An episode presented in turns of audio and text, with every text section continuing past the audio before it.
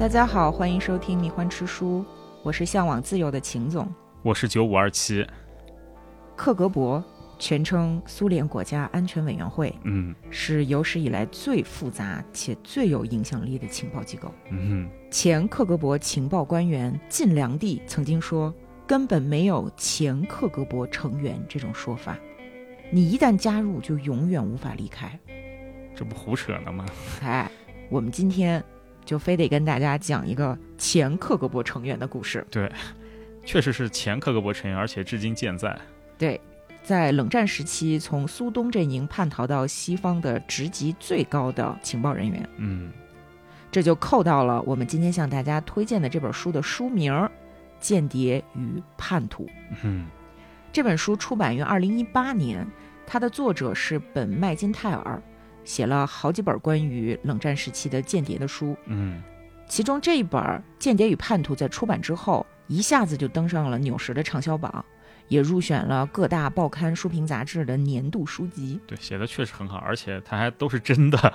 对，因为他是本人亲自采访了戈尔基耶夫斯基，就是嗯这本书的主角，也采访了军情六处参与这个项目的多位特工，嗯、然后著名的间谍小说家约翰·勒卡雷，柏林谍影的作者，称赞这本书是自己读过最优秀的真实间谍故事。嗯接下来，咱们就跟大家分享一下这个惊心动魄的双面间谍的一生。首先，咱说这本书的主人公奥列格·戈尔基耶夫斯基，嗯他是一个什么样的人？他到底是谁呢？就要从他的出身开始说。他是个根正苗红的科二代嘛。是的，他的爸爸安东·戈尔基耶夫斯基，在一九一七年的十月革命当中就已经成为了一个坚定的共产主义者。在一九三二年呢，他参与了对哈萨克斯坦的所谓苏维埃化。什么叫苏维埃化呢？就是有组织的去征收农民的食物，供给当时的军队和城市，嗯导致了成千上万的人死于饥荒。也就是在同一年，他爸爸加入了国家安全部，后来呢又加入到了这个苏联内务人民委员部，就是斯大林时期的秘密警察机构，嗯哼，其实就是克格勃的前身对。后来娶了一个漂亮的统计员，两个人呢就搬到了莫斯科专门供情报精英居住的公寓当中，很快就生了第一个儿子，叫瓦西里。嗯这一家人就在斯大林体制之下过得非常好，算是飞黄腾达了。对，所以爸爸呢，他对斯大林同志是非常的忠诚的。那么，当斯大林同志表示我们的革命已经面临了内部的致命威胁的时候呢，他肯定也要挺身而出，做好了清除叛徒的准备。嗯所以呢，在一九三六到三八年的大清洗当中，爸爸安东·戈尔基耶夫斯基有可能是曾经将一些人指认为国家公敌。嗯，半夜抓起来，然后就再也没有出现过。当时内务人民委员部的首脑叶若夫曾经说：“宁肯让十个无辜的人遭罪，咱也不能放过一个坏人。嗯叫什么叫砍树的时候，碎屑自然会飞溅出来，死不足惜这些无辜的人，嗯对吧？？那爸爸说，内务人民委员会总是对的。可是呢，咱们这本书的主人公奥列格·戈尔基耶夫斯基，他在回想自己童年的生活的时候，他却说，爸爸看起来并不开心。奥列格·戈尔基夫斯基出生的那一年是在一九三八年，就是大清洗的，算是尾声。嗯这种恐怖已经逐渐平息了。等他七岁的时候呢，小妹妹也出生了。他们一家五口，在所有的亲戚朋友看来呢，都是非常完美的苏联公民的范本啊，意识形态纯正，体制内非常好的工作，而且呢，还有两个大儿子嗯啊，有两个大儿子，对于俄罗斯人来讲是非常重要的。苏联其实也很在乎为国家生儿子，嗯啊，你看他们家很完美，对不对？但是仔细观察呢，他们家这个美好的表象之下，其实隐藏着谎言和裂痕。比如说，爸爸从来不会去讨论自己在工作上到底做了什么，尤其是在大饥荒、大清洗和恐怖统治时时期到底做了什么。嗯奥列格认为，其实，在爸爸的深内心深处，他是始终感到恐惧和害怕的，或许还有内疚。他把父亲形容成一个战战兢兢的顺从国家的公务员。那相比之下，奥列格的母亲奥尔加·戈尔基耶夫斯基，比较有反叛精神，嗯，因为他这一辈子竟然都没有入党。哦，那那很厉害啊！嗯，你老公可是克格勃的人，对，而且他从来不相信内务人民委员部是绝对正确的，嗯经常在家里面就流露出一些对于体制的不满。嗯你想想那是什么时代啊？然后妈妈的妈妈外婆呢，是一个非常虔诚的东正教徒。嗯外婆甚至偷偷的让瓦西里让哥哥参加了洗礼。你要知道，在苏联，宗教信仰是非法的。对虽然俄罗斯传统上是一个东正教国家，但是在苏联，所有人都必须是无神论者。所以，当外婆想要给奥列格洗礼，让他成为东正教徒的时候，嗯他爸就吓疯了，就赶紧阻止，说不行。对你已经啊把大儿子拖进去了，二儿子还要拉下水。对，但是哥哥并没有成为一个真正的教徒啦，嗯啊，只是外婆有这样的心愿。哥哥后来成为了一个非常坚定的克格勃啊，嗯所以不可能信信仰东正教的。也就是说，戈尔基耶夫斯基一家呢，看起来是亲密友爱，可是每个人的意识形态都是不同的。嗯所以奥列格从小就发现说，原来一个人可以过着一种双面的生活。你可以在很爱你亲人的同时，向他们隐藏你的真实想法。那就在这样的一个环境下，奥列格慢慢的长大了。到了一九五三年，也就是奥列格十五岁的时候，斯大林去世了。嗯接班的呢是赫鲁晓夫。赫鲁晓夫做了个什么事儿呢？他批判了斯大林。嗯那爸爸对此就非常的吃惊，而且很不满，就是说我们这么伟大的领袖怎么能被你批评呢？啊、但是儿子却非常的高兴，因为他们很快就迎来了所谓的赫鲁晓夫解冻，这是一段非常短的时期，苏联的审查制度突然变得非常的宽松，很多政治犯都被释放。对于当时的苏联人来说呢，那段时光还是比较充满朝气和希望的。嗯奥列格成功的考取了当时被称为苏联的哈佛的莫斯科国立国际关系学院。他跟同学们每天呢非常兴奋地讨论说，我们要如何建立一种更加人性的社会主义？我们怎么能让自己的祖国变得越来越好？嗯因为年轻嘛，所以初生牛犊不怕虎。他就写了一篇文章啊，用很很稚嫩的笔法，干嘛呢？说我们要捍卫民主与自由。结果刚把这个文章的内容读给同学听，有一些同学就对他说：“你必须赶紧把你的文章毁掉，以后也别再提这些事儿了。”嗯嗯这个时候，奥列格突然非常的害怕，这是他第一次真切的感到，原来我的所有思想和言论都是被监控的，因为克格勃在国际关系学院里面安插了很多的间谍来监视学生。嗯差不多同时期，也就是在一九五六年，匈牙利爆发了全境的反苏暴动。那这次暴动的结果是，苏联派了军队去进行了残酷镇压。嗯奥列格作为一个精英大学的大学生，是能够接触到一定真相的，但是新闻机构是对事件进行了非常严格的审查和过滤。也就是在这个时候，奥列格进一步的感觉到高压的环境当中，他自身理想的一些幻灭。十七岁的奥列格·戈尔基夫斯基在这个时候已经不太可能像他爸爸和哥哥那样成为一个不可动摇的、拥有对体制的信仰的战士了。嗯但其实奥列格，因为他是克二代嘛，嗯他考入的这个学校本身呢，最主要的教学培养目的就是培养间谍。嗯莫斯科国立国际关系学院教授的语言多达五十六门儿，全世界只有这个地方教的语言是最多的。嗯，就天生培养间谍的温床嘛。对，语言对于特工来讲是非常重要的嘛。嗯这个时候，戈尔基耶夫斯基呢，德语已经非常的流利了，那这也是一个学霸。嗯他本来想报英语班儿，但是呢，想学英语的同学太多了，报不上，所以他哥哥呢就建议他去学瑞典语，说有朝一日你会被克格勃派到北欧去，也挺好的、啊，去斯堪的纳维亚国家。这个时候他哥哥已经加入克格勃了，他哥瓦西里。对，就是这个瓦西里。于是呢，戈尔基耶夫斯基就一边学瑞典语，一边大量的阅读学校图书馆里面的外国报纸和期刊啊。因为当时学校是允许学生阅读这些经过审查的期刊，帮助他们去了解西方国家的文化啊，这个堕落腐朽的资本主义。第一呢是培养他们的间谍的基本素质，第二就是说咱们先打好预防针儿啊，避免你们日后遭到腐化。啊，一定要对这种追求生活享乐的作风要和他斗争，就是这么一个目的。其实，在赫鲁晓夫解冻以及到匈牙利暴动的这段时期，整个苏联的所谓的上层阶级啊，跟奥列格都有同样的想法，就是他们都会抱怨体制，他们都会对西方有向往。奥列格的同学其实基本上也是这样的。是年轻有朝气嘛？如果真的是一帮混蛋，他念那首诗已经直接把他举报掉了，而不是而不是摁下来，别别报。就是说，当时的社会气氛其实真的是在松动。嗯。然后奥列格呢，他就是在这样的一个环境之下读大学。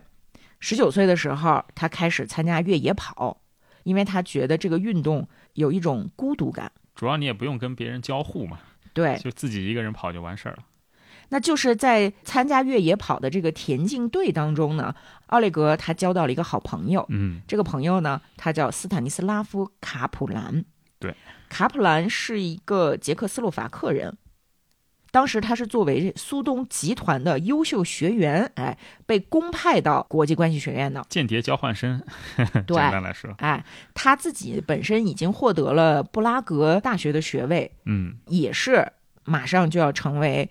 情报人员了，就是他们捷克的这个情报机构的工作人员。嗯，但这卡普兰呢，他已经被腐朽堕落的西方 世界影响了。嗯，拥有那种自由散漫的思想。对，他一直对苏东集团的官方路线感觉到非常的，就是他觉得这有问题。嗯，那么他和 Oleg 两个帅气、年轻而且思想叛逆的小伙子。很快就结下了深厚的友谊。有照片的，是是都还蛮帅的，都都蛮帅的。嗯，那与此同时，对奥利格影响也非常大的另外一个年轻男子，就是他哥。嗯啊，他哥不是已经成为了克格勃成员吗？对，瓦西里正在接受训练。等他的训练结束之后。瓦西里就会获得非法特工的身份。嗯，在这儿我们解释一下什么叫非法特工啊？就是说克格勃的海外间谍大概分两种，一种是有外交合法身份掩护的，对我是外交官或者什么的。嗯，那还有一种呢，就是没有合法身份，嗯，一般拿的是假护照和化名。那这种人一般是不会被驱逐的，嗯，但是他们承担的工作也更加的危险。有正式身份掩护的这些外交型的间谍，主要是收集情报和发展线人。对，这种出了事情，你有外交豁免权嘛，你就被赶走嘛。对，但是非法间谍呢，有的时候就要干一些脏活嗯，一些湿活，湿活很很专业嘛。你，瓦西里呢，将来就会成为这样的一个非法特工。嗯，他归 S 局管，S 级其实就是科格勃的第一局，主要负责对外情报。那个 S 就是 special 的意思。嗯。到了一九六零年，瓦西里正式进入到了 S 局。那由于 S 局还在不断的物色能招募的其他的年轻人呀，他哥就向 S 级的上级提起过他弟弟。嗯，于是次年，也就是一九六一年，奥列格·戈尔杰夫斯基被邀请到了科格勃内部进行面试。面试通过之后呢，奥列格就被派到东柏林去进行为期六个月的实习。嗯。就在这六个月的实习工作期间，发生了一个什么事儿呢？嗯，一九六一年，柏林墙建立。柏林墙建立之前，一共有三百五十万东德人跑路，跑路啊，逃到了西方。这个人口占东德总人口的五分之一。嗯，你就想想那是一个什么情况啊？所以东德政府在莫斯科的授意下呢，开始用这个混凝土啊、铁丝网啊、战壕地堡什么的。建起了一座一百五十多英里长的墙，嗯，对，并且东德工人还摧毁了边境沿线几乎所有的道路，嗯，路面都给都给刨了。对，那当时东德人意识到跑路的这个渠道马上要关闭了，对吧？嗯，所以就有无数的人拼死一搏，想通过那个运河游到边界呀，然后想要翻墙啊什么的。这个时候，东德政府派出大量的警卫去对这些试图越界的人进行射击。对的。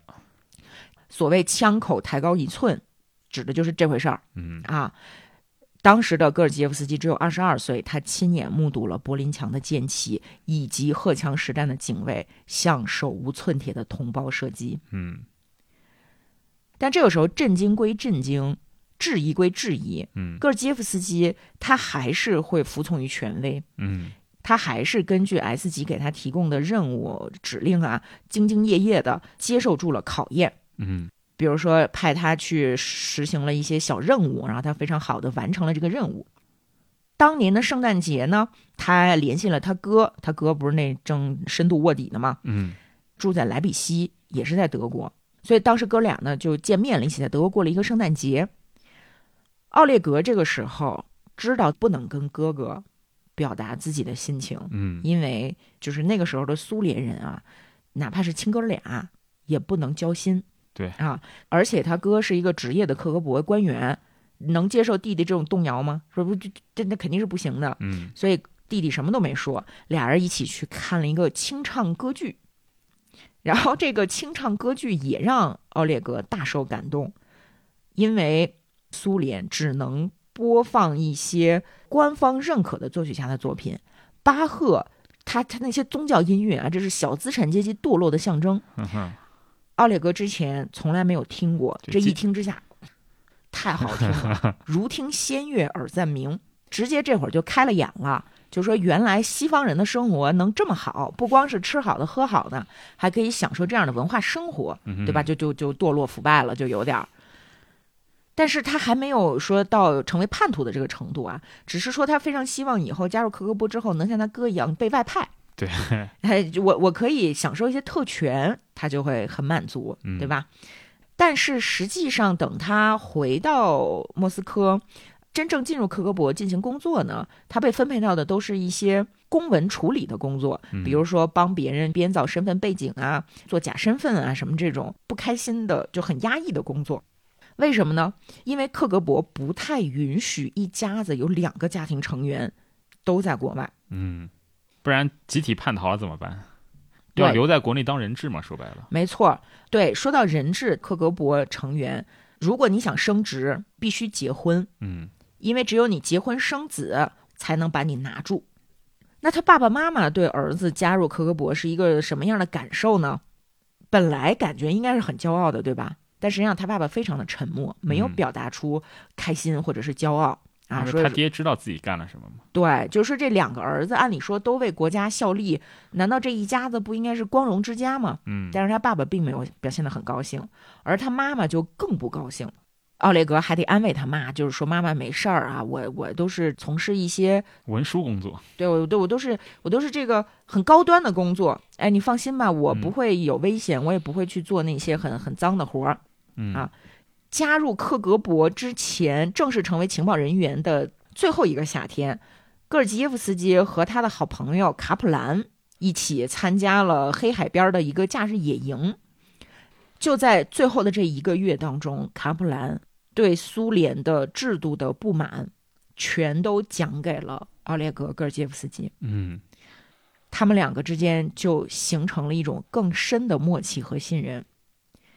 等到卡普兰回到捷克斯洛伐克之后，还给奥列格写信，聊自己的生活呀，然后聊聊姑娘是吧？然后也告诉奥列格，就是说在捷克，其实人们都对这个体制心怀不满了。嗯，这段友谊非常的重要，对，啊非常非常重要。在后面戈尔基耶夫斯基的人生当中扮演了一个特别重要的角色。嗯这个时候，戈尔基耶夫斯基他正在和其他一百二十名科格勃的准军官啊，正正跟着接受培训呢。嗯哼接受的培训包括怎么用武器呀、徒手格斗啊，怎么侦查、反侦查呀。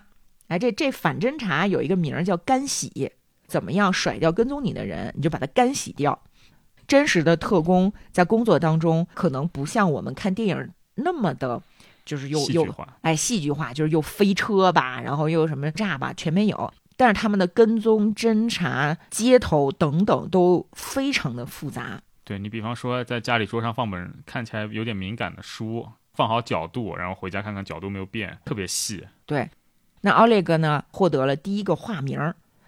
间谍的化名儿往往跟自己的真名是很像的。对，为了防止别人叫你名字的时候没反应，哎，就是或或者说他遇到认识你的人叫出你的真名儿，这个时候你可以糊弄过去。嗯，获得了化名之后呢，他就宣誓说我要为科格博流尽最后最后一滴血，于是他就加入到了这么一个精英俱乐部里面。嗯哼，从此之后呢，他就开始在克格勃中心工作。克格勃中心这个建筑里面游荡着一些大名鼎鼎的人物。包括历史上最成功的无官方身份特工莫洛迪。这个莫洛迪呢，他是假扮成一个卖自动点唱机和泡泡糖机的商人，建立了搜集英国海军机密的线人网络。他狠到什么程度呢？他在离开莫斯科之前，让牙医在自己的牙上钻了几个小洞。嗯，所以当他看到苏联间谍的时候，他只要张张嘴，对方就能知道他是谁。后来他的间谍行动被曝光了，嗯，法庭上对他进行审判的时候都没有办法确定他到底是谁，他真实的姓名是什么啊？就是很强的一个老哥。那除了这个莫洛迪之外呢，还有一个人大家可能会更熟悉一些，就是金菲尔比。对，金菲尔比就是大名鼎鼎的剑桥五杰当中的一个，而且是最著名的一个。那剑桥五杰就是差不多六十年代苏联情报机构在英国的情报机构里面安插的五个位高权重的间谍。嗯，金菲尔比只是其中之一。到现在我们只知道四个，还有一个人是谁都不知道。然后他当时是给苏联提供了巨量的情报，直接导致了几乎西方世界在苏联的情报网络的崩溃嘛，一网打尽。对，嗯，也害死了很多人。对，然后后来金菲尔比他是成功的逃到了苏联，然后就在那边安享晚年嘛。呃，安不安详其实很难说，因为金菲尔比到达苏联之后呢，大量酗酒，并且很多次试图自杀。嗯，那最后也活到九十多岁。嗯，那这个时候的金菲尔比呢，正在进行这个年轻特工们的培训。嗯，学生呢就包括奥列格·戈尔杰夫斯基。嗯，克格勃的中心是一个是一个什么样的地方呢？它是一个。非常狠的地方，你克格勃的狠，这就不用我们来说了，对吧？啊，恐吓、绑架、谋杀。除此之外呢，克格勃禁止员工在工作期间喝酒，但实际上所有人只要一下班就喝个烂醉。奥列格一直到最后也是克格勃非常少有的不喝酒的人。嗯啊，在这样的一个地方工作，可想而知，对于人的精神状态是。很不利的，嗯，那么奥列格很厌倦呀，他就天天想着怎么能外派。然后刚才不是说，如果你想外派，你必须要结婚吗？嗯，他就急于找个老婆。这个时候，他遇到了一个叫做叶莲娜的姑娘。这个姑娘呢，非常的机灵，言辞很犀利。她和奥列格有共同的抱负，就是出国。为什么呢？他特别的想摆脱父母和五个兄弟姐妹。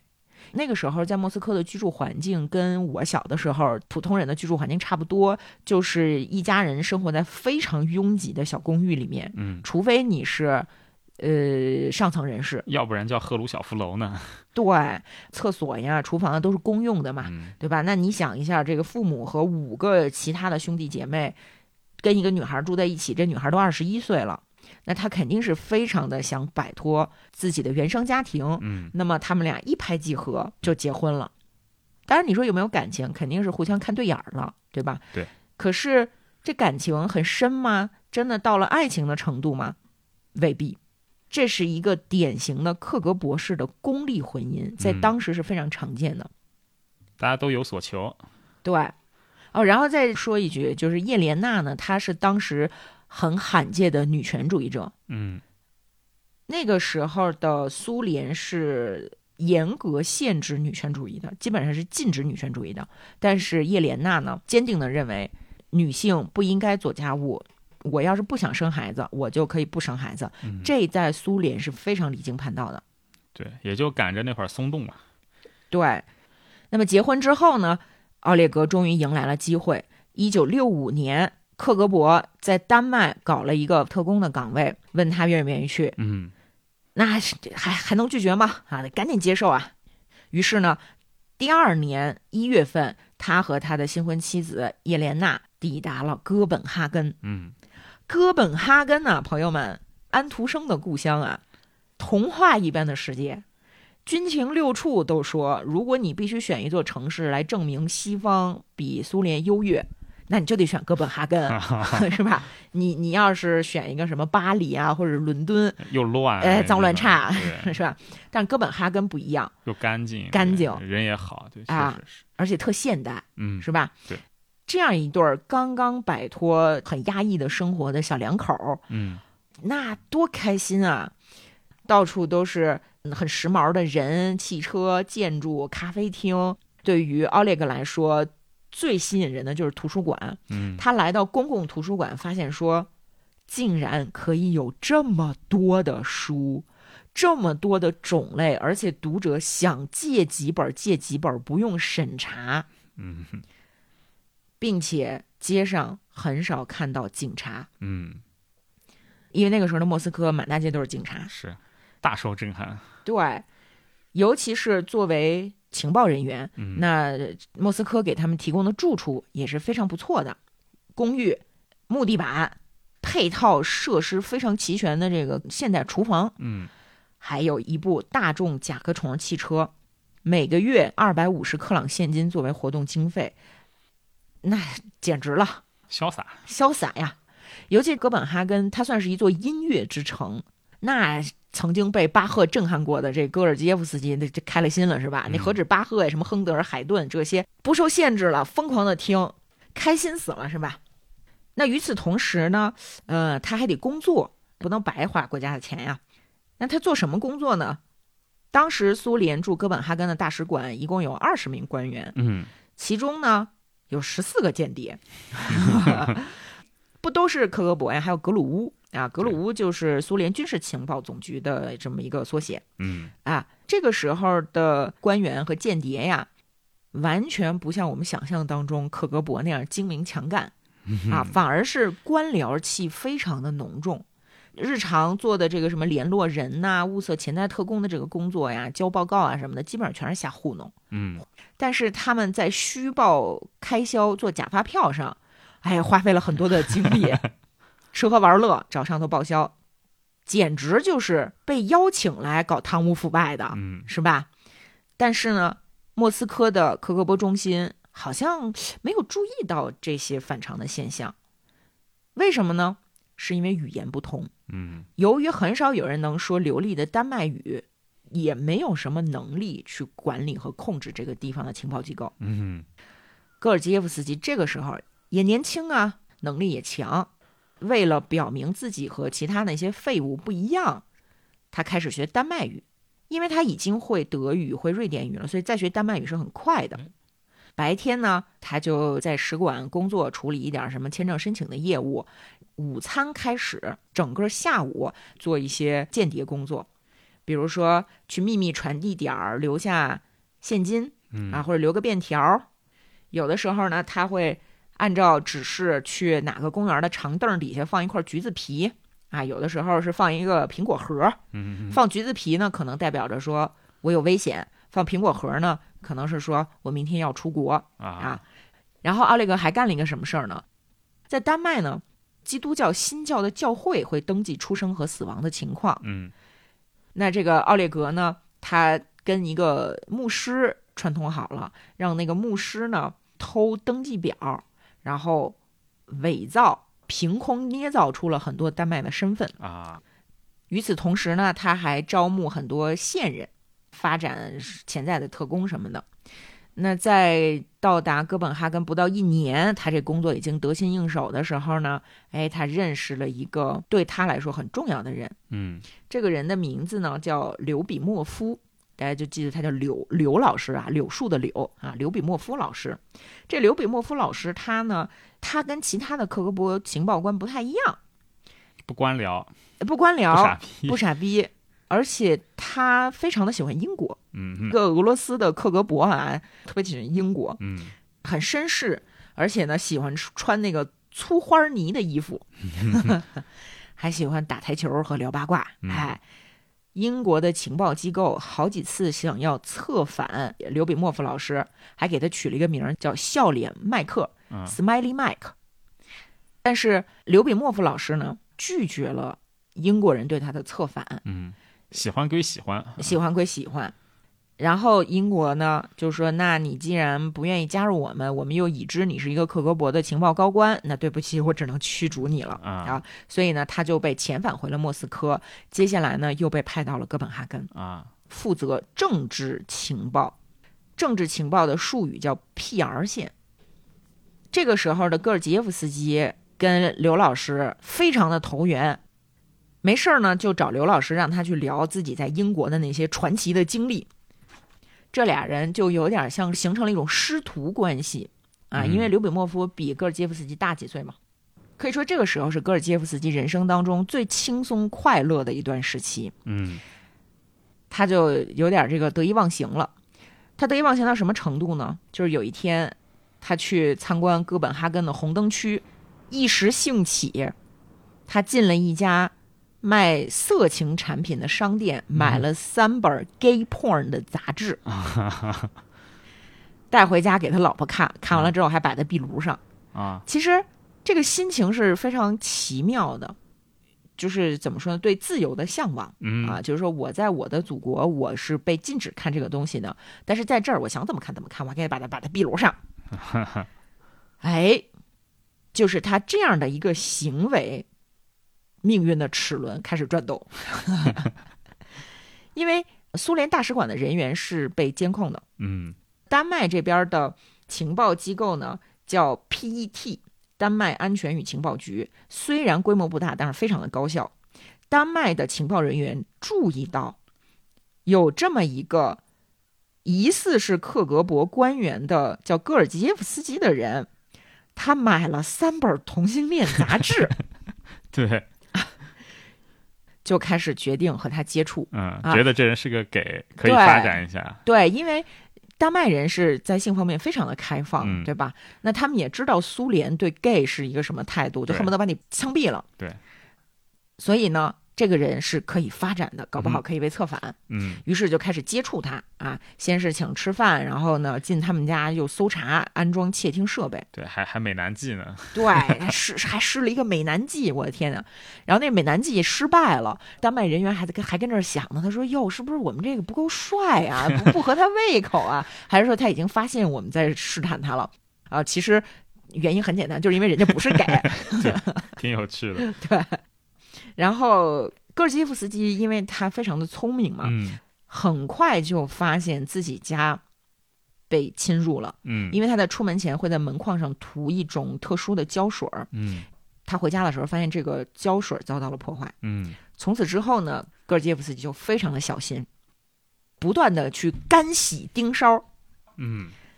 但不管怎么样吧，在丹麦的情报机构档案当中出现了戈尔基耶夫斯基的名字，而且在旁边打了一个问号。那按理说这个时候，戈尔基耶夫斯基应该是意气风发了，对吧？嗯。但是他的生活其实并不是非常的完美，因为他的婚姻出现了问题。呃，从一开始这俩人就不是什么真情实意的结婚，嗯啊，现在呢就更加的。冷淡有很多的原因。首先呢，叶莲娜她是个女权主义者，她不想要孩子，嗯，有自己在事业上的一些想法。可是戈尔基夫斯基呢，他作为一个俄罗斯男人，其实是非常大男子主义的。他虽然觉得自己很先进，但是他心中那个觉得女人应该是什么什么样，在家打理家务、生孩子的这个这个想法是根深蒂固的。嗯，他就评价说。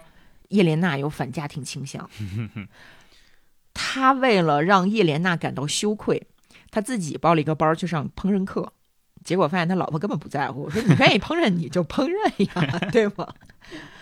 但最要命的是什么呢？就是在他们离开莫斯科之前，他老婆曾经堕了一次胎，没跟他商量，嗯，他就觉得自己受到了欺骗啊，非常的生气。而到了哥本哈根之后呢，他发现叶莲娜。对生活的态度很消极，并没有像他那样去享受这些新生事物。嗯，他们俩就天天吵架，天天吵架。这两人的婚姻在这个时候就已经很糟糕了。嗯，但是不能离婚，因为对于克格勃成员来讲，或者是对于任何一个苏联公民来讲，离婚都是一件耻辱。会对你的事业造成影响。对造成很大的影响。嗯那正好在这个时候，也就是一九六八年，苏东集团内部再次出现了一个非常重大的巨变。对，捷克，对，捷克斯洛伐克大名鼎鼎的布拉格之春。嗯那布拉格之春发生，首先是当时捷克共产党的第一书记叫杜布切克开始实施自由化的政策，嗯就是大家可以出国啦，然后言论自由啦，呃，这个想要脱离苏联的束缚啊，等等等等的。然后还限制秘密警察的权利，要建立人道的社会主义。但是这个时候呢，苏联那还得了啊？非常的紧张。嗯，如果捷克能脱离我对你的束缚的话其，他加盟共和国也危嘛？没错。所以克格勃驻哥本哈根情报站开始紧密的关注捷克。嗯有人说，捷克呃掀不起多大的风浪，五六年的匈牙利不是也被我们给摁下去了吗？嗯啊，我们这次肯定还会对捷克斯洛伐克进行军事干预。但是，刘比莫夫老师和戈尔基耶夫斯基他们非常的乐观，坚信这次改革会取得成功，这次肯定能行，很受到鼓舞，觉得这是我们未来的希望。那么事实是什么呢？事实就是苏联军队开始在捷克边境集结，而且克格勃没等到克里姆林宫下达指令，就派了一支特遣间谍小队去打击反革命的这帮人。嗯这支间谍小分队当中就包括瓦西里·戈尔杰夫斯基，嗯，他的哥哥，他的哥哥。所以这兄弟俩，一个是满怀着热情的期待布拉格之春取得成功，另一个人呢，却已经却已经亲自上了战场，准备把布拉格之春扼杀在摇篮之中。嗯那他哥的任务是什么呢？他哥的任务就是绑架，绑架两名意见分子，把他们带到苏联，甚至是进行暗杀。嗯啊，他哥就是干这种咱们说就比较脏的活了。就是啊失火嘛，对血是血呲呼啦湿哒哒的嘛。对，因为他哥之前呢就曾经处理掉过一名代号为浮士德的克格勃特工。嗯当时的克格勃中心认为这个特工精神已经失常了，嗯所以呢，啊，要把他从芬兰带回莫斯科。这个任务就是瓦西里干的。嗯但是这个时候，奥列格并不知道哥哥在捷克斯洛伐克，他们俩自始至终没有进行过交流。嗯所以在苏联武装干涉布拉格之春之后，捷克重新迎来了一个苏联式的严冬，很多捷克人就润了，其中包括谁呢？包括米兰昆德拉。对，我们之前也讲过。对啊，米兰昆德拉其实在这个时候也是被奥列格他哥所在的这个组织严密的监控的，是米兰昆德拉到了很后来才知道的。嗯反正不管怎么样吧，武装干涉镇压了布拉格之春。一九六八年八月二十日晚上，嗯二十多万人的部队，包括一些军事车辆，嗯越过了边境，入侵捷克斯洛伐克。奥列格·戈尔杰夫斯基这个时候感到非常的震惊、厌恶和痛苦，而且他羞愧难当，嗯因为当时的丹麦人跑到了苏联驻哥本哈根的大使馆进行抗议，谴责这种入侵行为。他当时觉得自己没脸出门，嗯。大家要知道，其实，在二战之后，苏联在西方阵营里面是一直有很多同情者的，是。但由于平均每十二年就会发起一次侵略行动，导致西方阵营同情苏联的那些人逐渐的就放弃了对苏联的支持。嗯。匈牙利是一次，那是一九五六年，一九六八年这又是一次，嗯，目睹阿富汗啊什么的都有对嘛。后面对后面那个阿富汗也是，这些行为都对戈尔基耶夫斯基产生了很深远的影响，巨大的冲击。他对苏联体制的态度，就从那种我服从但疏远，转变成了憎恨。嗯那奥列格在这个时候做了一个什么事儿呢？嗯他用大使馆的电话给在家的老婆打了一通电话。嗯在这个电话里面，他对苏联镇压布拉格之春的行为进行了破口大骂。嗯，他为什么这么做呢？他知道被监听了，他知道这通电话一定是被监听的，嗯他实际上在传递一个信号。但你说这个时候他想叛逃吗？并不是，他的内心可能非常的复杂，嗯，他可能是希望丹麦人知道，并不是所有苏联人都站在对苏联政府那一边。，对，就是我们使馆里面，至少我是有人性的，嗯我不想看到这样血腥的镇压。嗯但是非常遗憾，丹麦人没有注意到这个信号，嗯 因为安全机构每天会截获大量的信息，所以这样的一个意义重大的暗示被淹没在了这么大的信息量里面，嗯所以丹麦人并没有做出任何的回应。那么这个时候，我们想一下，戈尔杰夫斯基他还有一个好朋友，就是卡普兰，对，来自捷克斯洛伐克，对。那这个时候，奥列格就不禁要想，卡普兰会对此做出什么样的反应？他会有何感想？那可想而知，卡普兰非常的愤怒，卡普兰先跳反了。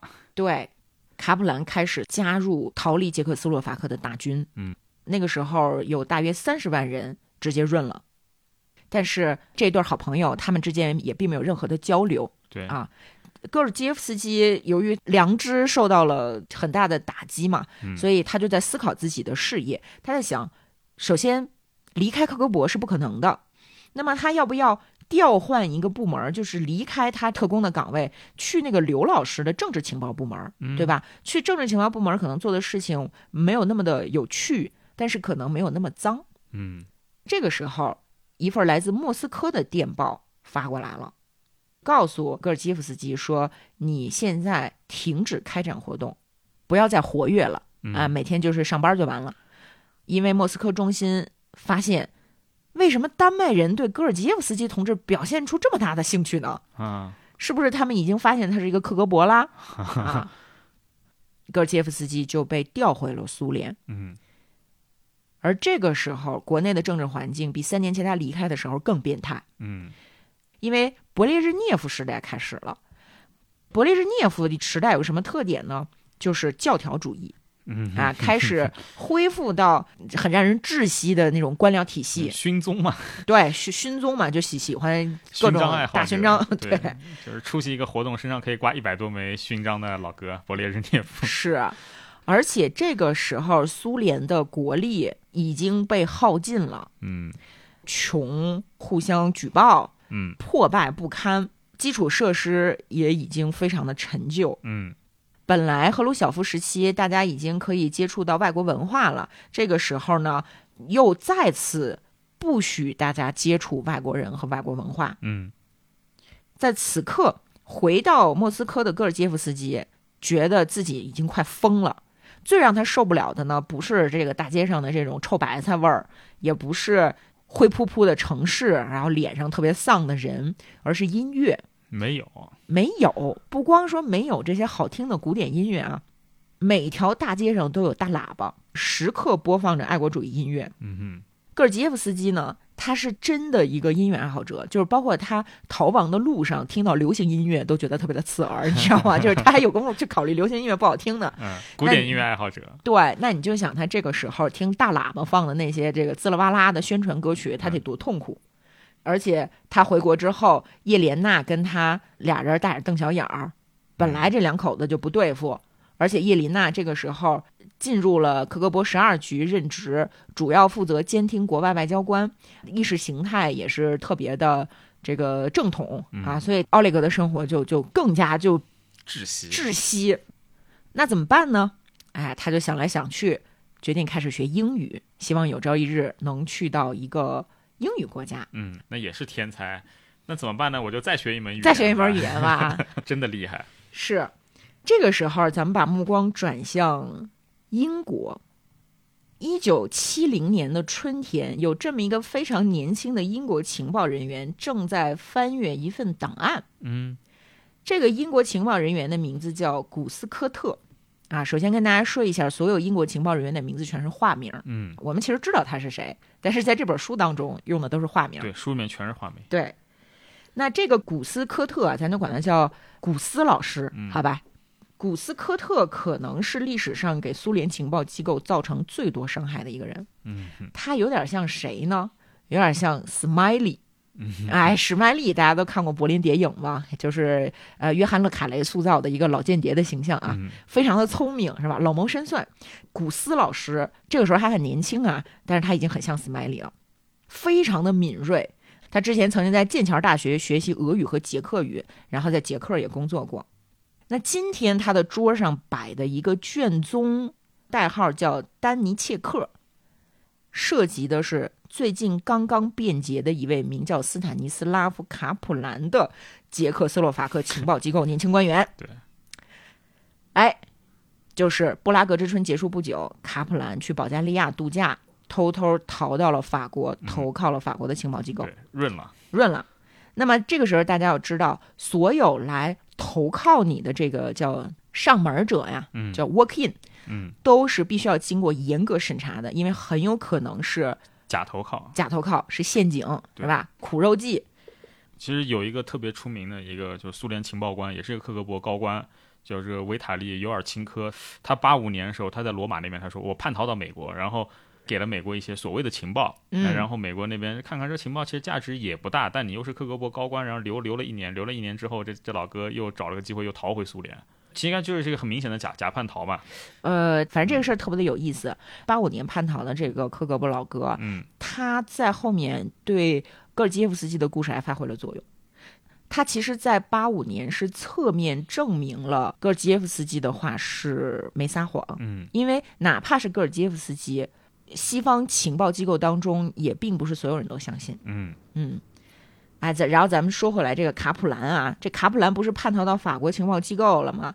他提出来说想去加拿大定居，由于加拿大的情报机构肯定是和军情六处紧密关联的，嗯而军情六处，也就是说英国的情报机构，在整个西方世界出了名的牛逼。出了名的牛啊。虽然这个时候已经出了剑桥五杰这种非常丢脸的事儿啊。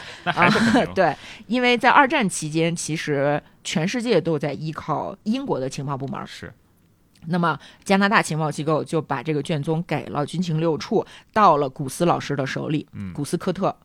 那么在这份卷宗当中，卡普兰提供了有差不多一百个名字，嗯都是有潜力成为辩解者的，值得去关注的对象。嗯当中呢，九十多个都是捷克斯洛伐克人，只有五个是苏联人。对，其中就有格尔基耶夫斯基。没错。那么卡普兰就描述自己和奥列格的友谊，并且呢说奥列格曾经清楚地表现出政治幻灭感。嗯呃，所以古斯科特呢，他就开始琢磨，我们要不要查一查奥列格戈尔基耶夫斯基的档案吧？嗯哎，这一查发现哈，首先很有可能是克格勃，第二，丹麦的情报人员从来没有抓住他的任何把柄，因为他能够顺利的摆脱盯梢，嗯这反而证明了他受过专业的训练。对。第三，在窃听记录当中，我们发现他的婚姻生活很不幸福，很不幸福，并且他曾经买过同性恋色情杂志。啊，但是，一九七零年一月，他回国了，嗯从此再没有消息。嗯，非常可惜，当时觉呃，得。非常可惜。那这个时候，奥列格就被标记成了值得注意的人，嗯同时获得了一个代号，叫“三 beam 阳光”。嗯这个时候，我们要介绍一下大背景啊，大背景就是在一九七十年代初，英国政府驱逐了一百零五个苏联的情报人员，嗯这是史上最大规模的间谍驱逐事件，嗯代号呢叫 “foot”，脚丫子。嗯。起因呢，也是一个克格勃的高级代表便捷叛逃了，嗯。把克格勃的很多计划捅给了军情六处，嗯。其中包括克格勃要水淹伦敦地铁啊，呃，要这个暗杀知名人物，然后军情五处，军情五处是负责英国国内的，就是反反间谍嘛，嗯。是吧？可逮着机会了，把这名单儿夸夸夸夸夸列出来之后，滚，一百零五个一起走了，等于说。克格勃驻外情报站最大的一个在英国的这个情报站，一瞬间化为了乌有。嗯之前他们建立的整个间谍网络都被一窝端了。那你说这莫斯科是不是就慌了？对，那要重建呀。对呀。之前的部门负责人被解职，嗯哎，接替之前的情报站站长的职务的人呢，叫做雅库辛，外号灰衣主教。这雅库辛呢，也算是戈尔基耶夫斯基的一个贵人。嗯有一天，戈尔基耶夫斯基自个儿跟家偷听敌台嗯啊，听 BBC，听到说这个大脚丫子行动产生了连锁反应，然后他之前有三个前同事，就是那种假装是外交官，其实是间谍的前同事，嗯哎呀，被丹麦驱逐了。好家伙，我这个那会儿他也年轻嘛，第二天上班的时候就把这个消息告诉了身边的一个朋友，啊在办公室里传小话，哟，你知道吗？怎么怎么样？五分钟不到，电话响了。啊接到电话之后，就是他的上级灰衣主教雅库辛啊用巨大的嗓门说：“戈尔杰耶夫斯基同志，如果你继续在克格勃散布谣言，那你一定会受到严惩。” 妈耶，吓坏了是吧？但是呢，几天之后，雅库辛才得到确实的消息说，戈尔杰夫斯基那个时候听到的这个敌台的消息是对的。啊于是霍伊主教把小哥叫到自己的办公室，啊，说：“哎，你会说丹麦语对吧？我现在要派你去哥本哈根，我们要重建在西方的间谍网的力量，嗯来我部门工作吧。”呵，这 因祸得福啊，是吧？但是苏联是一个官僚气非常重的地方，对，包括克格勃。嗯那克格勃内部会提防其他部门挖墙脚，这是一个很传统的心态。嗯所以 S 局就是第一局的负责人，不愿意把戈尔基耶夫斯基放给雅库辛现在接替的这个英国和斯堪的纳维亚部门。嗯，那戈尔基耶夫斯基就特别的沮丧嘛，说是哎呀，本来这外派的又可以外派对又黄了。突然，事情发生了转机。嗯他的哥哥瓦西里多年来一直酗酒，在东南亚感染了肝炎，很快就因为酗酒去世了，对，去啊死的还挺年轻的，三十九岁。对，那科格勃给他举行了军事葬礼，包括什么鸣枪啊、什么党旗覆盖棺材呀、什么的。然后，因为他们的爸爸是克格勃官员嘛，是吧？老克老克格勃，老克，嗯，所以呢，穿着制服参加儿子的葬礼，并且发表了一些这个我我们一家子都都在为国家服务的这样的发言嘛。嗯所以，虽然这是一个非常悲伤的事情，但是由于哥哥成了烈士，奥列格水涨船高，他重新向 S 局的领导提出要调职，领导就不太好意思拒绝了。嗯，于是，哎，他就可以重回哥本哈根。对你要是拒绝了，你就对一个烈士的说家人不敬嘛，其实政治上你有点说不太过去嘛。对你道义上就说不过去了嘛，对吧？那么这个时候的奥列格就要重返哥本哈根，去接替他的好朋友刘比莫夫老师之前的那个岗位，嗯就是政治情报官。嗯多开心啊，对吧？但是这里面还有一个小小的障碍，就是丹麦还给不给他发签证？嗯因为一般来讲，丹麦人是不会给已知的克格勃官员发签证的。但是这个时候，丹麦人很高兴，啊，对吧？就是接触对象回来了。对，所以呢，就是决定让他回来嗯进行严格的监控，并且丹麦人把这个消息告诉了伦敦。那么伦敦已经掌握了卡普兰提供的信息，接下来就是做好准备和戈尔基耶夫斯基进行进一步的接触。嗯那英国的情报系统在哥本哈根也有自己人，是一个叫做布罗姆黑德的人，是一个非常老派的英国人，嗯然后也很风趣幽默，大块头。这个人非常的厉害，也立下过很多功劳，而且呢，他花了很大的精力把自己假装的特别愚蠢，嗯但实际上是一个极其令人生畏的间谍。嗯咱说两方的间谍都很厉害，对吧？这克格勃以纪律严明、下手特别狠，然后无处不在闻名。然后这西方的间谍有一个什么样的特点呢？尤其是英国间谍啊，就是间谍生活肯定是非常危险、非常惨的，对吧？？但是这个布罗姆黑德老师呢，他具有一定的幽默感，他特别的喜欢骚扰东方阵营的国家。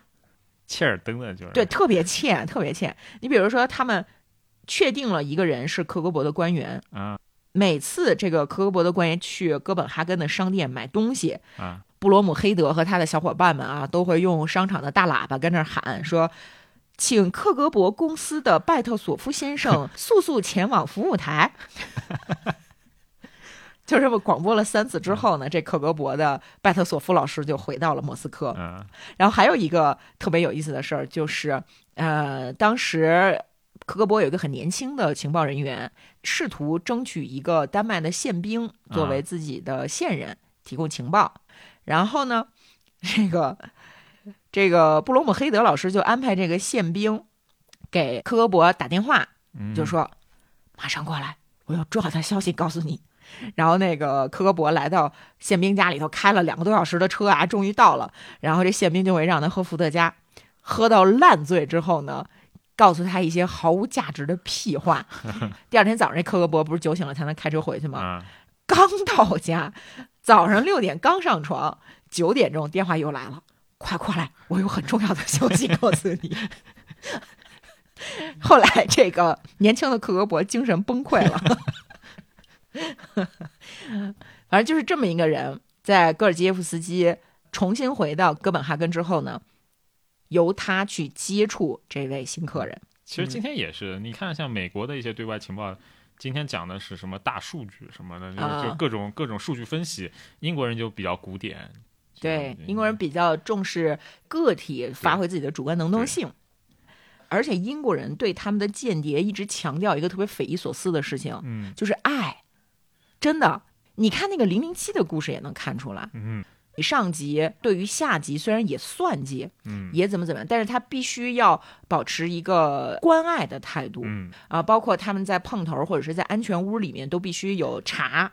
都必须喝热茶，必须要有可口的食物、嗯啊，必须要有暖炉什么的，这就是英国对，就很英国。呃，这这文文化决定体制的风格是吧？嗯啊，反正不管怎么样呢，一九七二年回到像第二故乡一样的哥本哈根。嗯那这个时候，他为克格勃的这个工作不是特别的顺利，为什么呢？因为丹麦人过于友善，而不太可能成为间谍。主要丹麦人你看起来也无欲无求的，你一般说你要发展线人或者间谍，他要有什么所求，你才能满足他才可以。对，因为丹麦人的生活太好了对，，太爽了。对，即使是丹麦的共产主义者，而且是嗯最忠诚的那种马克思主义者，也不太可能做出叛国的行为，嗯，因为就没有弱点。对，无欲则刚了。对就是唯一有一个代号叫宙斯的是当时社会主义人民党的党主席嗯啊、呃叫彼得森。但是呢，每次戈尔基耶夫斯基呢，就就是利用自己的经费啊，就是请他喝酒，想套出一些情报，然后就发现说，这酒量太大了，光喝你也不给我来点干货呀，是吧？就每次就请他喝喝酒，但实际上就工作没有任何的进展。嗯但不管怎么样，他还是升职了，因为很少有人能说流利的丹麦语，所以他就成为了当时情报站站长的副手嗯，还被晋升为少校。虽然稳步晋升，但是他内心其实非常的混乱，尤其是这个时候呢，重返丹麦，呃，让他对这个苏联的体制这一对比就更加失望嘛。嗯尤其是他呃读了很多的书，都是在苏联读不到的，包括索尔仁尼琴，包括乔治奥威尔。呃，同时呢，卡普兰叛逃的消息走漏了风声，嗯，奥列格知道自己最好的朋友啊润了。润了，而且因为泄露国家机密被缺席审判，判了十二年吧，好像。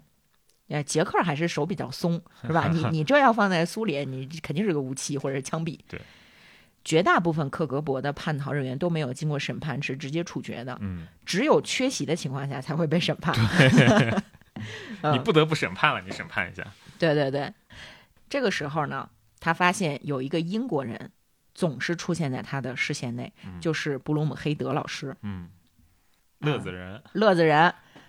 这个时候，如果你的接触太明显啊，对方是会被吓跑的。是。所以，这种策反活动的接触特别的像跳交际舞，嗯你往前迈一步，我得往后退一步。嗯怎么样才能拿捏好这个分寸呢？首先要投其所好，就是戈尔基耶夫斯基非常的喜欢运动嘛，嗯他不是喜欢长跑嘛？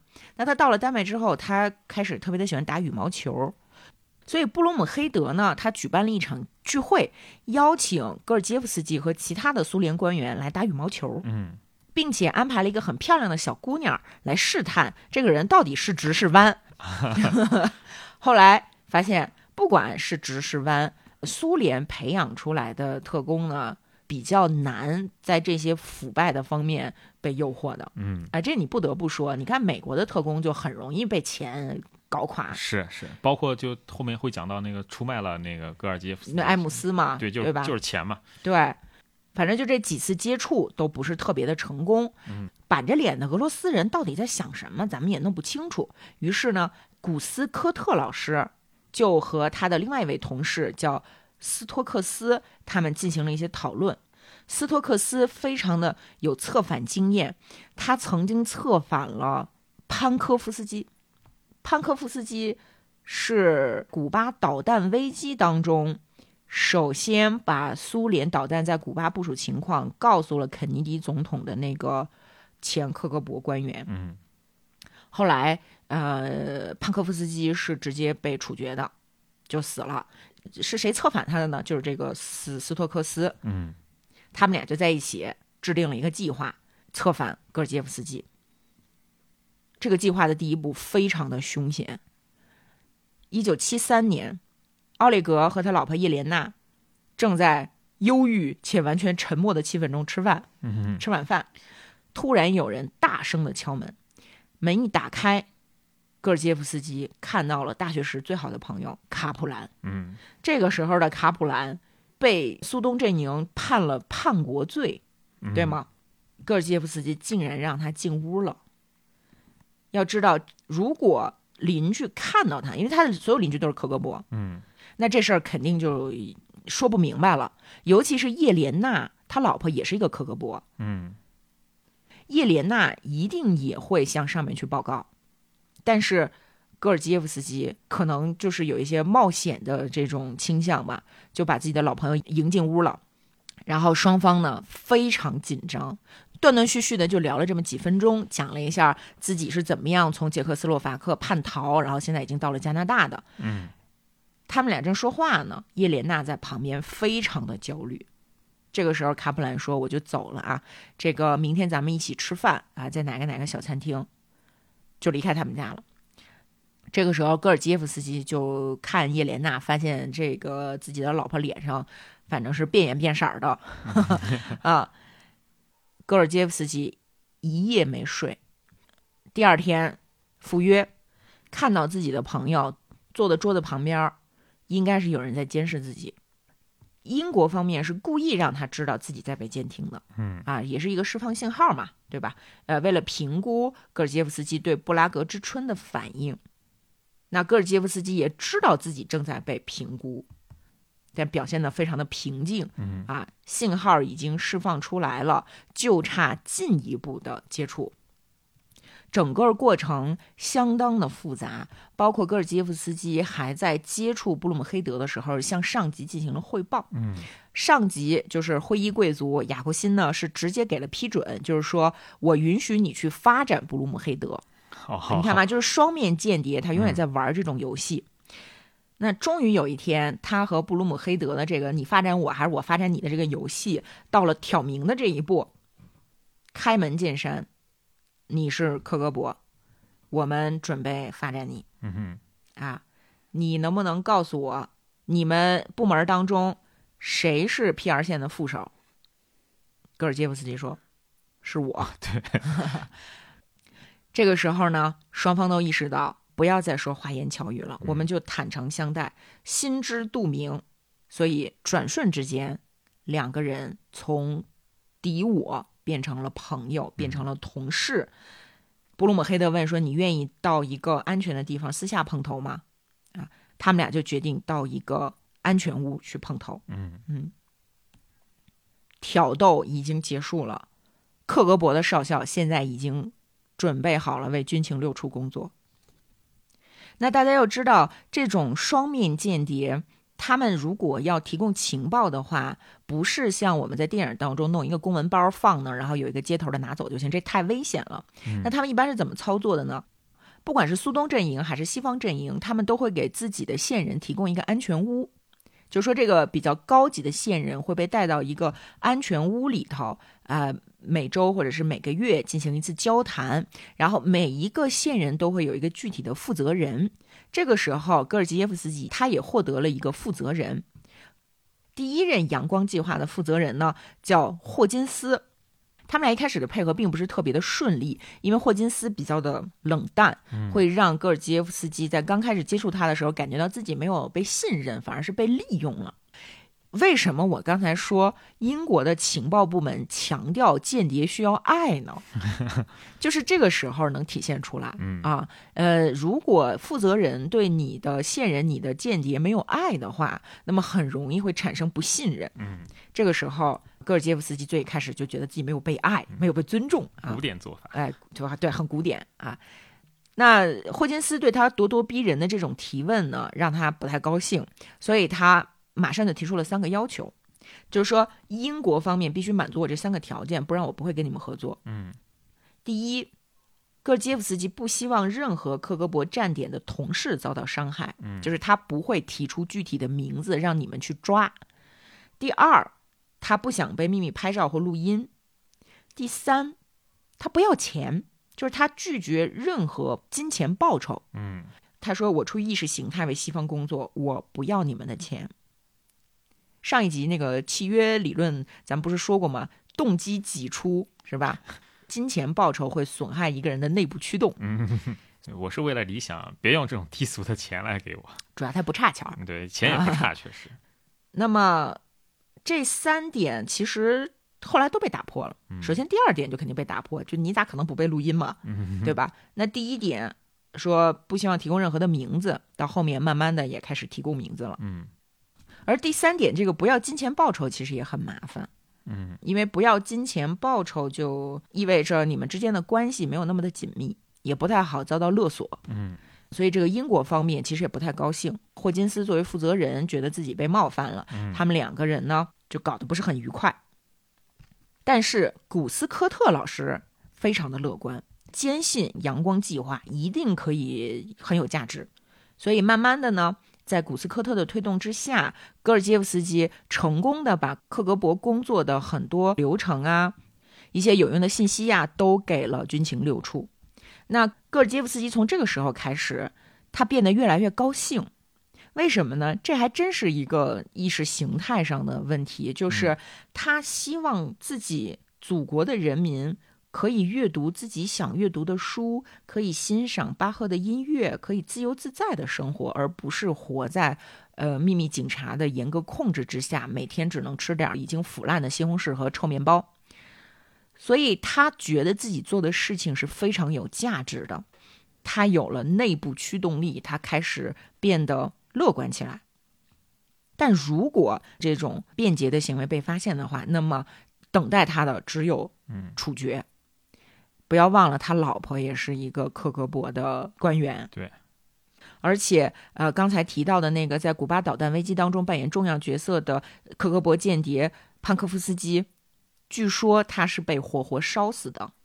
能被枪毙已经是一个非常仁慈、仁慈的很好的结果了。嗯。然后，仿佛是这么刺激的双面人生还不够，戈尔基耶夫斯基这会儿又发展出了第三重秘密生活。嗯，他恋爱了，他爱上了 WHO 世界卫生组织办事处的一个打字员。嗯，这个女孩的名字叫莱拉。嗯，她爸爸呢也是克格勃阿塞拜疆分部的一个少将。莱拉和叶莲娜不太一样，她是属于那种开朗、天真、很纯洁的一个女孩。小的时候呢，家人就对她保护的很好，连交往的男朋友都必须经过家人的这个审核。后来呢，这个从事记者工作，又到世界卫生组织做文秘，这俩人呢，一下就互相吸引。女的觉得男的有幽默感，知识面特别广，然后男的觉得女的呢。这个温柔可爱，然后他们俩就开始偷情，嗯每周都要拿出两三天到哥本哈根的各个小酒店。同时呢，戈尔杰夫斯基又在为克格勃和军情六处双线工作，然后他还不忘了打羽毛球，也是个体力超人，每天他可能有四十八个小时，时间管理大师是吧时间？管理大啊，师，但是就像走钢丝一样，嗯而他提供的这些情报，实际上对他来说都会增加危险，因为比如说，他发现挪威外交部里面有一个老太太，年纪很大了，马上要快退休了，实际上是一个情报老手，近三十年都在给科克勃工作。但如果这个时候你把霍维克老太太直接抓了，那么克格勃一定会怀疑是自己内部出现了内鬼，嗯那戈尔杰夫斯基无形当中就增加了危险。那军情六处怎么样才能利用这些信息、利用这些情报，但是又不暴露戈尔基耶夫斯基呢？这就非常的麻烦。那军情六处决定要放长线钓大鱼，就是说，我们先保护住这个很重要的情报来源，嗯并且帮助他进行职务晋升。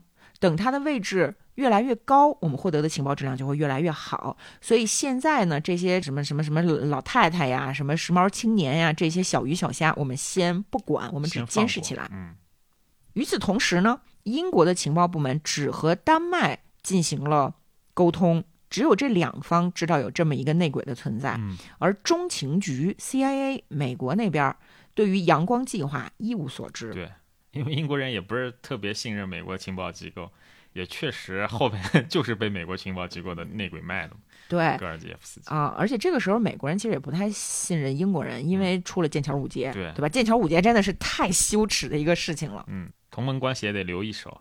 对，所以只有非常少的人知道戈尔基耶夫斯基的存在。嗯那由于戈尔基耶夫斯基提供到的信息越来越多，嗯英国方面越来越重视他，古斯科特亲自开始和他进行文件的交接，就直接从英国飞到丹麦去的嗯啊。戈尔基耶夫斯基呢也越来越忙啊，他每次都跟他老婆说：“说我我正在做一个克格勃的保密工作啊。”他老婆反正半信半疑吧。嗯慢慢的，双方的合作越来越默契。之前提的那三个条件呢，哎，都被打破了。英国方面呢，在伦敦的一家银行存入了一些英镑，反正就嗯告诉戈尔基耶夫斯基说这些钱是你的，反正你爱拿不拿。嗯这个举动隐含了一个潜台词是什么呢？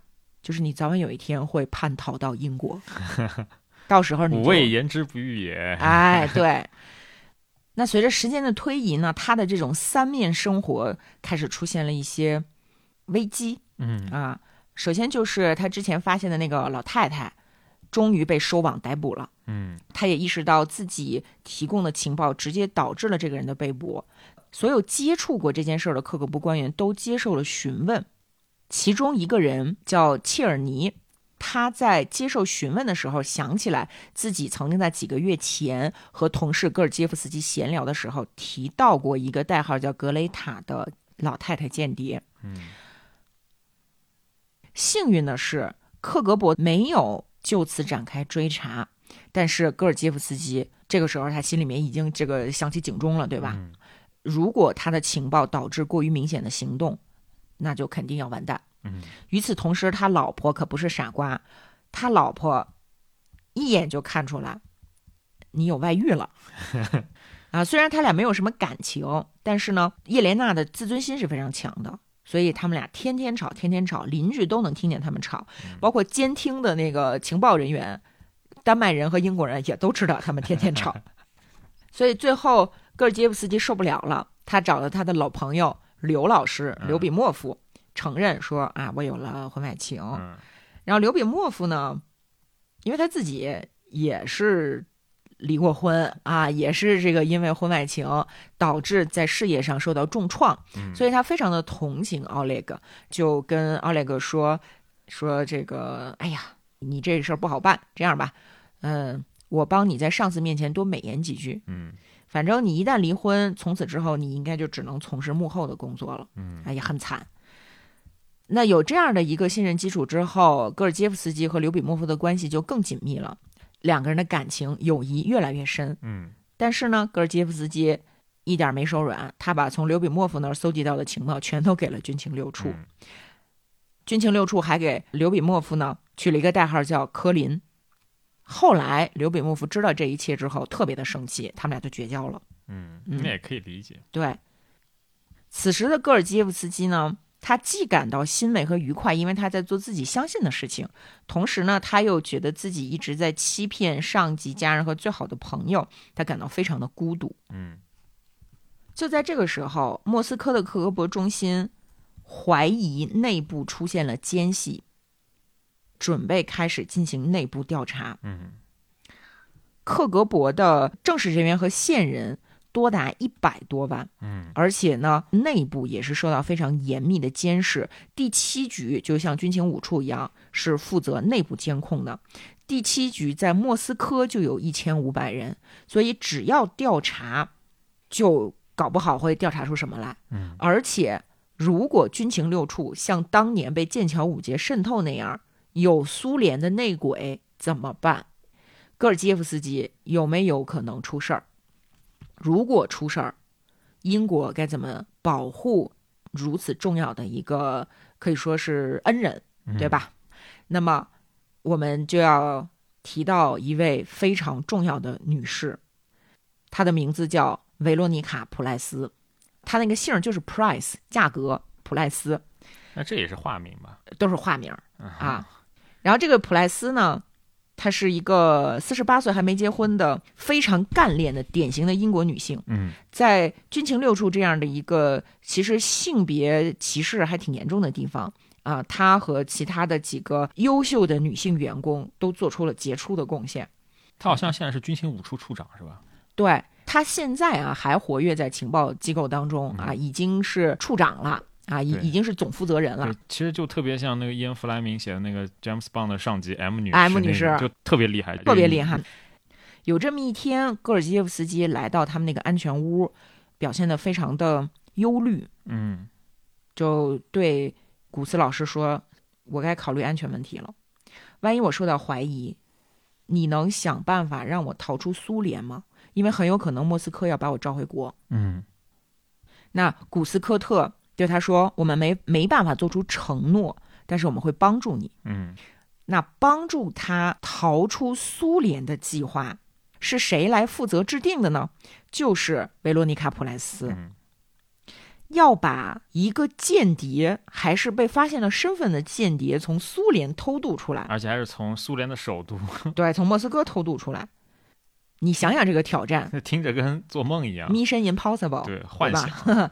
嗯，普赖斯在这方面呢，其实算是一个专家，因为他嗯曾经把一对儿捷克斯洛伐克的科学家夫妇两口子从捷克偷偷带到了奥地利，嗯然后呢，还曾经把一个捷克的情报官员弄出了匈牙利，但是捷克和匈牙利是没有克格勃的。普莱斯就左想右想，有一种可能性是把这个特工从海上运走，就是从海上离境，是吧？但是从里海到伊朗。有可能被苏联的巡逻艇直接就拦截，甚至我给你把船击沉了都是有可能的。嗯再加上土耳其、伊朗和苏联的陆上边境线离莫斯科太远了嗯啊，这一路那好家伙，地雷什么电网都有，这是不不太不太可能的。那你要说把这个人给包起来，放在一箱子里，说说这是外交包裹，想运出来呢，也不太可能。如果这个莫斯科的英国使馆里出现了一个真人这么大的包裹，这肯定得拆开看看吧，对吧？这也不行，那也不行。最后呢，想到说有一个非常非常小的可能性，就是国际外交惯例，使馆人员乘坐的外交牌照的车经过国境时可以不用接受检查，嗯外交豁免权，对吧？那么和莫斯科最近的一个边境，然后还通向的是一个准西方国家的，就是和芬兰交界的这个边境线。但是这个边界和莫斯科也有十二小时的车程。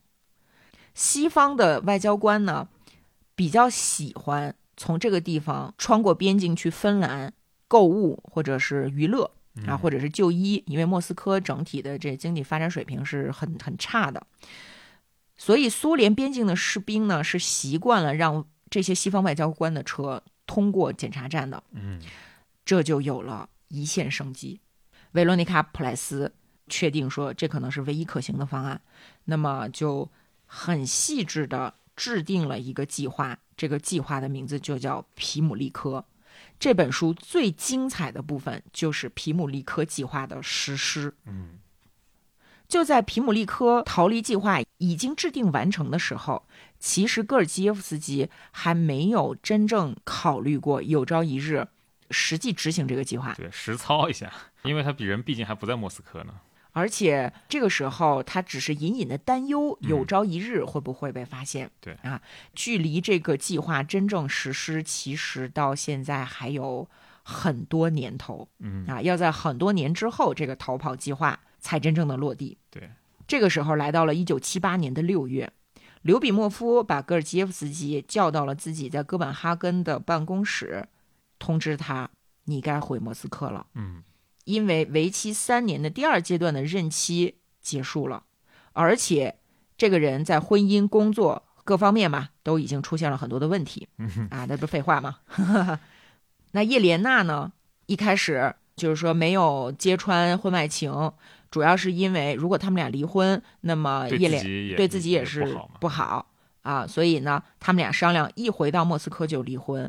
然后莱拉呢，就是这个婚外情的这个秘书啊，也是戈尔杰夫斯基的第二任妻子，也会在世界卫生组织的工作结束之后回到苏联，到时候呢就会再婚。刘比莫夫向莫斯科发了一份报告，就是美言啊，就是就是说这小伙子很不错啊，要重用什么的。这个时候，英国方面。古斯科特老师就问说：“戈尔杰夫斯基，你打算回到莫斯科之后怎么办？嗯，因为我们有可能就会断开联系，我们之间的合作有可能就切断了。但是戈尔杰夫斯基他说，我会尽可能的继续获取最机密、最核心、最重要的东西，我会弄清这个体制是如何运作的，然后把这个情报交给你们。嗯，因为古斯科特呢。”他这个时候其实是给戈尔基耶夫斯基提供了一个选择，就是说你可以不回莫斯科，你可以直接润了，你可以直接润。对，我们会在英国给你提供一生的生活保障和支持。但是戈尔基耶夫斯基拒绝了，他说我要回去，我要更多的获取和我憎恨的这个制度有关的情报，有朝一日我要摧毁它。这对于英国方面来讲是一个很好的消息，这是他们真正想要的，因为他们可以在苏联内部获得一个位高权重的间谍，就像当年金菲尔比对英国人做的那样。嗯，但是因为戈尔杰夫斯基太重要了，英国方面并不希望失去他，并不想让他冒生命危险，还是希望能够保护他啊，就是爱他，所以呢，就反复的向他确定皮姆利科计划。有朝一日你可能会需要它。那皮姆利科计划如果要启动，在一个又没有手机又没有互联网、完全封闭的状态下，一个身处莫斯科的克格勃怎么样发出这个信号呢？哎，他们设计了一个小机制，就是说在每个月第三个周六的上午十一点，军情六处会派一个人在莫斯科的中央商场的那个大时钟下面闲逛。这个人手里面会拿一个哈罗德百货商场的塑料袋儿，嗯，而且还穿着灰色的衣服。如果戈尔杰夫斯基想要确定我们对他始终有兴趣，想保持联系呢，那么每个月的这一天，他到这就能看见这个人，就知道我们依然还有接头的希望。他可以戴着一顶灰色的帽子，手里面拿着一个西夫伟超市的塑料袋儿，来到这个地方，嗯。双方交换眼神，不用说一句话，我们就可以进入到第二个阶段。第二个阶段呢，就是在三周之后，三个礼拜之后，戈尔吉耶夫斯基去红场的圣巴希尔教堂，在下午三点准时爬上教堂后面的螺旋楼梯。这个时候呢，为了便于识别，穿上灰色的帽子、灰色的裤子。而军情六处的官员呢？很有可能是女性会身穿灰色的衣服，手里拿着灰色的物品，从楼上走下来，共同穿过一个楼梯。这个空间非常的狭窄，两个人会擦肩而过。这个时候，他们可以传递书信。那如果奥列格有了危险，需要逃跑，怎么办呢？就用另外一个方式，就是在周二晚上七点半，手里拿着那个塑料袋，就是西服伟的塑料袋。站在库图佐夫斯基大街的面包店外面，只要在那站一会儿，军情六处就可以看到他。嗯因为军情六处每周都会检查这个地点，每周二晚上七点半。这个计划进行了反复的推演、反复的试验，然后古斯塔夫呢，在奥列格回到莫斯科之前，送给了他一本莎士比亚十四行诗的精装本。这书可不得了。对，这是来自普赖斯的礼物。封底内侧环衬下面放了一小片玻璃纸，就是皮姆利科计划的所有细节。但是中间换了一些名词，你比如说巴黎代指莫斯科，马赛指列宁格勒等等等等的，嗯就是说万一被克格勃发现了，也看不懂是什么意思。那么带着这一本莎士比亚的十四行诗和那个确定信息的塑料袋儿，戈尔基耶夫斯基最后一次离开了他们交换情报的安全屋，也离开了哥本哈根，回到了莫斯科。回到莫斯科之后，军情六处是再也不可能和他进行直接的联系了。而由于他在执行任务的时候搞婚外恋，所以回到莫斯科之后呢，他就被贬了。那些官僚欺负他嗯啊，把他边缘化。他跟他老婆也正式的离婚。他老婆离婚之后呢，被晋升为上尉，然后不断的去说他的坏话啊，不断的说这个人根本不可靠，呃，这个人呢，他这个很喜欢撒谎，这个人呢，有朝一日他会做出更大的欺骗。嗯，但是由于他是毕被被抛弃对被抛弃的妻子嘛，所以大家都觉得说的都是气话，嗯对吧？也没有人注意。然后戈尔基耶夫斯基就迅速的和莱拉结了婚，他们俩的婚姻生活特别的幸福。啊、莱拉很快就怀孕了，生下了他们的第一个女儿。在这段时间当中呢，戈尔基耶夫斯基主要就是闲差，他也没有试图联系军情六处，也没有在做什么其他的出格的行动。但是大家还记得那个挪威的老太太被捕嗯啊，这个鼹鼠被抓出来吗？克格勃把这个案件的卷宗交给了金菲尔比，让他来进行评估。嗯金菲尔比可是全世界可以说是最聪明的间谍之一。是翻阅了相关文件之后，得出了一个结论，就是暴露特工的泄密源头只有可能在克格勃内部。嗯不仅如此，戈尔基耶夫斯基在哥本哈根指认的那些苏联间谍，一个接一个的落网。嗯克格勃内部开始对他产生了怀疑。按道理来说，他这会儿婚姻幸福，第一个孩子出生了，应该赶紧保持低调，希望这个组织永远不发现真相，对吧？但是戈尔基耶夫斯基呢？哎，他反而开始学习英语，嗯加快了工作的节奏。他在想说，我其实需要一种驱动力，我必须设法让自己重新被派驻到西方。嗯疯狂的学习英语，然后还找这个刘比莫夫聊天儿，还让他老婆跟他一起学，然后测试他的英语词汇啊。莱拉说他太聪明了，说我老公太聪明了，老公一天能记三十个单词。啊而且在刘比莫夫的建议下呢，戈尔基耶夫斯基开始阅读毛姆的小说。要知道，毛姆在第一次世界大战期间就是一个英国的间谍 还真是啊。那他还写了一系列的间谍小说，可以说是世界上第一个真正意义上的间谍小说，就是英国特工阿申登。嗯那小说很好看。戈尔基耶夫斯基很快就被英国特工阿申登这个小说吸引了。然后特有意思的是什么呢？嗯，这个由于刘比莫夫老师他的第二段婚姻也破裂了，克格勃把他给开除了。他和另外一个官员的妻子搞婚外情啊啊，所以被毫不留情的解雇了 啊。刘比莫夫一直以来是一个很好的情报来源，但是现在这条线就断没了对吧？不过他们两个之间的感情是非常好的。然后刘比莫夫呢，就决定成为苏联的毛姆，他想要写书。然后这时间一年一年的过去，啊、戈尔基耶夫斯基的第二个女儿安娜出生了。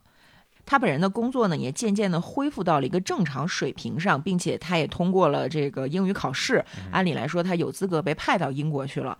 但是他所做的这一切准备，西方世界是并不知道的，因为他们之间不再有任何的联系。断联了这一晃三年过去了，戈尔基耶夫斯基的这个阳光计划就沉寂下去。但是突然有一天，这个计划好像又捕捉到了一丝心跳。怎么回事呢？有一个丹麦的外交官在苏联的外交招待会上看到了戈尔基耶夫斯基。嗯，这个时候他已经再婚，是两个女儿的父亲。然后他就把这个消息传给了军情六处。对于军情六处来讲，光知道戈尔基耶夫斯基还活着，并不是最好的消息。但是他们已经很高兴了。最好的消息是，戈尔基耶夫斯基对这个丹麦的外交人员看似漫不经心地说了一句话：“他说，我开始学习英语了。”